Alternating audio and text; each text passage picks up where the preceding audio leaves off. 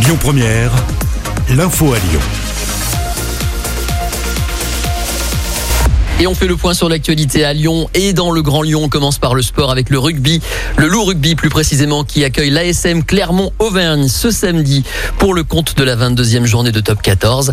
Après leur défaite à La Rochelle, les hommes de Pierre Mignoni doivent absolument rebondir pour rester dans la course top 6. Clermont, une équipe que le loup connaît bien, comme l'a confirmé l'un des internationaux lyonnais, Dylan Cretin. C'était en conférence de presse d'avant-match. Écoutez. Ah, faut, faut surtout pas leur donner, euh, leur donner des, des ballons de contre-attaque, euh, voilà, parce qu'on sait qu'ils ont des, des joueurs, euh, des joueurs très dangereux qui peuvent en une action, un ballon tombé, en, en un ballon arraché, en, en un avantage, euh, peuvent faire la différence. Voilà, l'envie, c'est clair que toutes les équipes l'ont, mais euh, c'est ces périodes qui vont être euh, décisives et voir euh, quelle équipe euh, réagira le mieux à, ça sur les matchs euh, à enjeu, attention, euh, match. Et là-dessus, euh, on va avoir déjà une première réponse euh, samedi, euh, samedi en tout cas nous concernant. Voilà, coup d'envoi du match tout à l'heure à 14h45. Et puis en basket, sachez que ce soir aura lieu la finale de la Coupe de France qui verra s'affronter les équipes de Lasvel et de Dijon. Finale qui se déroulera à Bercy comme prévu.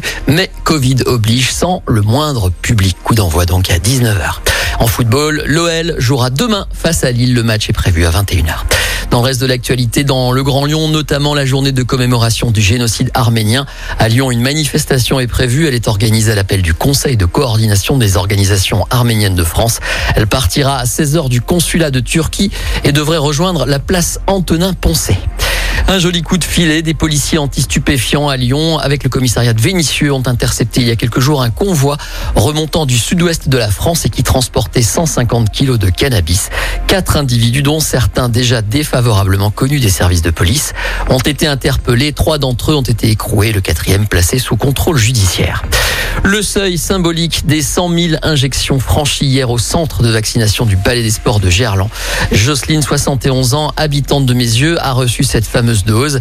Pour l'anecdote, sachez que cette piqûre s'est effectuée au, sein, au son pardon, de l'hymne de Queen, We Are the Champions.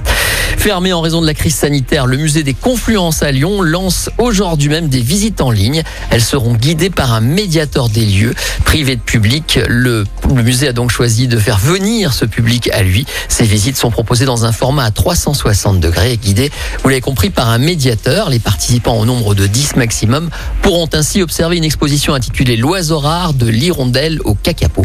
Laetitia Myrtin, responsable du service médiation du musée, nous en parle. plein d'angles différents. On va, par exemple, rentrer dans la, gueule d'un dinosaure, euh, du squelette d'un dinosaure. Ce genre de choses, on ne pourra pas le faire quand on est au musée. Donc, c'est vraiment une à part entière qu'on a travaillé euh, spécifiquement. Vraiment, ça transforme quand même euh, l'expérience qu'on propose. Et voilà, il ne s'agit pas de quelque chose d'un peu dégradé parce que le musée est fermé.